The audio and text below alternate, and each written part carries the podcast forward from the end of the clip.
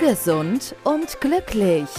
Der Gesundheitspodcast von und mit Agnes Blönnigen. Genau, also kommt langsam die Sonne raus, wir freuen uns. Und es gibt auch Begleiterscheinungen, die wir nicht so gerne haben. Da wollte ich einfach mal drauf eingehen. Also wir haben sehr, relativ viele Insekten, die dann sehr aktiv werden und viel Angst erzeugen und viele Probleme erzeugen. Was haben wir denn alles? Also wir haben Mücken, Wespen, Bienen, Fliegen, Kriebelmücken, Zecken, Hornissen. Übrigens zu Zecken gibt es gleich ein anderes Podcast. Viele Viecher, auf die ich jetzt gar nicht speziell komme. Und die sind sehr, sehr intensiv unterwegs und manchmal wollen sie auch von uns etwas, was wir nicht wollen, Blut und so weiter. Und viele Patienten fragen, was können wir denn tun, damit die nicht so gerne zu uns kommen? Also es gibt ätherische Öle, die wir herausstellen können, die nicht unbedingt so unerträglich stinken, finde ich. Geranienöl, Zitronellenöl, Walnussöl,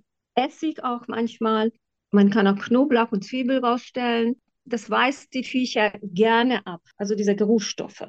Es gibt auch ein paar homöopathische Mittel, die prophylaktisch wirken können. Ich will jetzt darauf nicht unbedingt eingehen, weil das gehört in die Hand eines Homöopathen, was man da machen kann. Und ich bin immer sehr vorsichtig mit diesen Patentrezepten. Nicht, weil ich auf meinem Wissen sitzen bleiben will, sondern ich möchte nicht, dass man mit den Dingen auf die Schnauze fällt, salopp gesagt. Also oft probiert man was aus und dann sagt, ach, hat doch, Homöopathie hilft nicht. Und das möchte ich ehrlich gesagt nicht hören, sondern ich möchte lieber eine vernünftige homöopathische Behandlung, wo man weiß, okay, der Therapeut weiß, was er tut und kann auch eine Kurskorrektur machen. Deshalb bin ich nicht so ein Freund von diesem Internet-Homöopathie und möchte auch nicht unbedingt so einen Namen von Mitteln nennen, aus, nur aus diesem Grund. Ja, und, und, vor allen Dingen möchte ich auch darauf hinweisen, dass gerade in der Homöopathie es ist immer eine sehr individuelle Situation und gerade diese Verallgemeinerung ist da ein ganz großes Problem. Also das ist jetzt so, es gibt ganz wenige bewährte Indikationen in der Homöopathie, die manchmal auch wirklich funktionieren. Also zum Beispiel Arnika kennt fast jeder Mutter. Also bei Verletzungen gibt man Arnika in unterschiedlichen Potenzen und meistens merkt man auch, dass es was hilft, aber es ist eher so, dass Mittelfindung ein bisschen oder sehr viel schwieriger ist, als so eine bewährte Indikation rauszuhauen. Nein, nichtsdestotrotz gibt es so große, breite Straßen der Homöopathie, wo man sagt, okay, Insektenstiche behandle ich mit dem und dem, aber es ist eher ein bisschen schwierig. Also ich wollte einfach nur generell was erzählen. Genau, bei Insektenstichen gibt es auch, also ich sag mal, wenn sie akut sind und jetzt nicht so schlimm sind, gibt es auch ganz tolle Kräuter, oft wenn man im Sommer unterwegs ist, die man direkt am, am Wegesrand auch nutzen kann. Aber ich kenne jetzt auch Menschen, wenn die zum Beispiel einen Wespenstich haben, dann geht gar nichts mehr. Ja, genau. Also da komme ich gleich drauf zurück. Okay. Also ich würde gerne erstmal erzählen, was kann da passieren überhaupt? Mhm. Also Meistens ist so ein Stich harmlos, es gibt eine lokale Entzündung, es juckt, er verschwindet nach ein paar Tagen. Manchmal kommen Mütter und sagen, mein Kind ist voller Mückenstiche. Manchmal ist das tatsächlich so, dass in manchen Arealen zieht man, ich weiß ja nicht, zum Beispiel, wenn ich auf Mallorca bin, bin ich voller Mückenstiche. Hier nicht. Die malokinischen Mücken lieben mich, obwohl ich mich eigentlich immer gleich ernähre. Weil es heißt oft, dass die Ernährung auch was damit zu tun hat. Also wenn wir sehr kohlenhydrathaltig und zuckerhaltig essen, dann kommen die Mücken viel eher zu uns. Also dass, wenn die Mütter kommen und sagen, mein Kind ist voller Mückenstiche, dann sage ich, okay, guck mal, dass du ihm nicht so viele Süßkram gibst und warte ab. So, jetzt haben wir, wie gesagt, zwei Möglichkeiten. Das Vieh hat gestochen und es gibt eine lokale Schwellung. Also wie gesagt, eine ganze Reihe homöopathischer Mittel kommen da in Frage.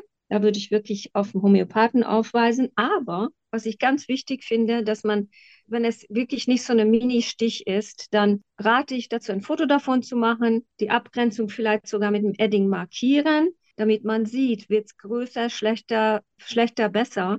Weil wenn es Handlungsbedarf ist, wenn es schlechter ist, dann müssen wir das beurteilen können. So ein Insek Insektenstich kann verschiedene Sachen verursachen. Einerseits eine lokale Infektion, die vielleicht auch weitergeht, zu einer systemischen Entzündung führen kann. Da ist definitiv immer noch homöopathisch sehr viel Spielraum, was wir machen können. Das muss allerdings tatsächlich sehr engmaschig von einem Homöopathen monitort werden, was man da machen kann. Und das ist auch mit großer Vorsicht zu genießen, weil es kann eine Sepsis daraus entwickeln. Das ist, das passiert schon mal. Dann sehen wir eine Lymphangitis. Da sind dieser, dieser berühmte rote Strich von einer Blutvergiftung. Und das ist lebensgefährlich, weil es zum Sepsis führen kann, die wiederum tödlich sein kann. Also es ist, das muss man einfach wissen, hingucken und beobachten, was passiert und entsprechend handeln. Und mit Homöopathie können wir sehr viel verhindern, sehr viel schlimmere Dinge, weil der mit homöopathischen Mitteln lernt das Immunsystem mit allen, was er, womit er konfrontiert ist, viel, viel besser umzugehen. Das waren jetzt die harmloseren Sachen. Es gibt natürlich noch ein paar Sachen, was wir machen können. Physikalische Hindernisse zu haben, Fliegengitter einzubauen. Es gibt, was ich ganz gerne empfehle, von der Firma Waschbär kann man etwas kaufen, das nennt sich Snappy. Man kann damit ganz leicht Insekten fangen, auf eine völlig ungefährliche Art und Weise bis zu so fünf mal vier Zentimeter große Fläche kann man da ausfahren und das Insekt einfangen. Man kann es beobachten. Das ist ganz interessant, auch für die Kinder. Und dann rausbringen und freilassen. Man kann damit Wespen, Hornissen, Spinnen, Fliegen, alles Mögliche fangen und wunderbar nach außen beseitigen. Die dritte Variante ist, was bei so einem Insektenstich passieren kann. Es kann tatsächlich zu einer allergischen Schocksituation kommen, ein anaphylaktischer Schock, die mitunter unbehandelt auch zu, zum Tode führen kann. Das ist sehr, sehr problematisch und da bietet die Schulmedizin eine Desensibilisierung an.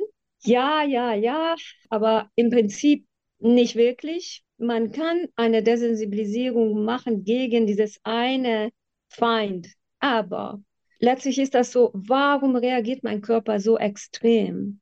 Und da kommen wir wieder dahin, wie können wir das Immunsystem in eine Regulation bringen, dass es nicht so eine Überreaktion produziert. Und dazu gehört viel mehr, als nur eine Desensibilisierung zu machen. Desensibilisierung fängt das Ende einer fehlgeleiteten Kettenreaktion ab aber die fehlgeleitete Immunsystem bleibt im Hintergrund.